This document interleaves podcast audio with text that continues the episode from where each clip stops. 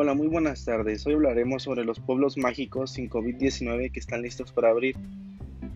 Después de dos meses de confinamiento oficial en México y mientras atravesamos el punto más alto de contagios por el COVID-19, ya estamos hablando de normalidad.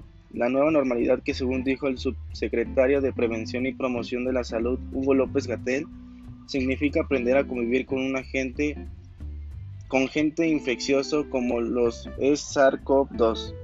Eso significa que entre muchas cosas que 22 pueblos mágicos sin COVID-19 reabran y reanuden actividades el próximo 18 de mayo.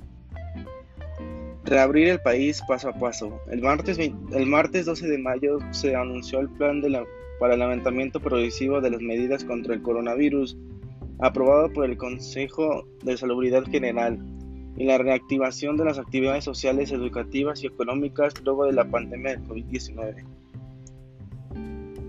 Entre esos 269 municipios que reabrirán el 18 de mayo se encuentran 22 pueblos mágicos sin COVID-19 que podrán reanudar sus actividades sin dejar las medidas de higiene y protección como el lavado constante de manos y el estornudo de etiqueta y poniendo especial cuidado a los grupos vulnerables de la población. Ninguno de estos pueblos han presentado hasta ahora ningún caso positivo de COVID-19 excepto por el oro y en, el Estado de México que reportó 12 casos confirmados. Los pueblos mágicos sin COVID-19 que arribarán el 18 de mayo son Baja California Sur, Loreto, Coahuila, Candela, Guerrero, Colima, Comala, Chihuahua, Batopilas, Casas Grandes, Estado de México, Milinanco y el Oro 2, el Oro 12, perdón, Jalisco, Mazamitla, San Sebastián del Oeste, Tapalpa de Mascota, Nuevo León, Bustamante, Oaxaca, San Pablo, San Pablo Villa Mitla, Puebla, Pahuatlán,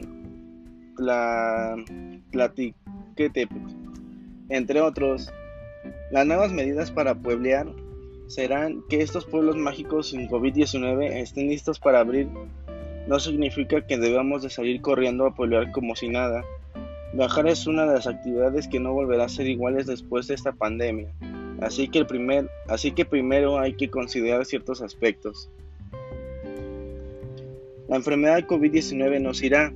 El director de emergencias sanitarias de la Organización Mundial de la Salud, la OMS, Mike Ryan, señaló que si bien es complicado predecir la manera en que evolucionará el virus, debemos prepararnos para convivir con él y que el COVID-19 se convertiría en una enfermedad habitual en el mundo. Por eso mismo viajar, aunque sea el pueblo mágico, que nos quede más cerca, debe implicar mantener altos niveles de alerta. El lavado constante de manos, el estornudo de etiqueta y la sana distancia deben mantenerse siempre.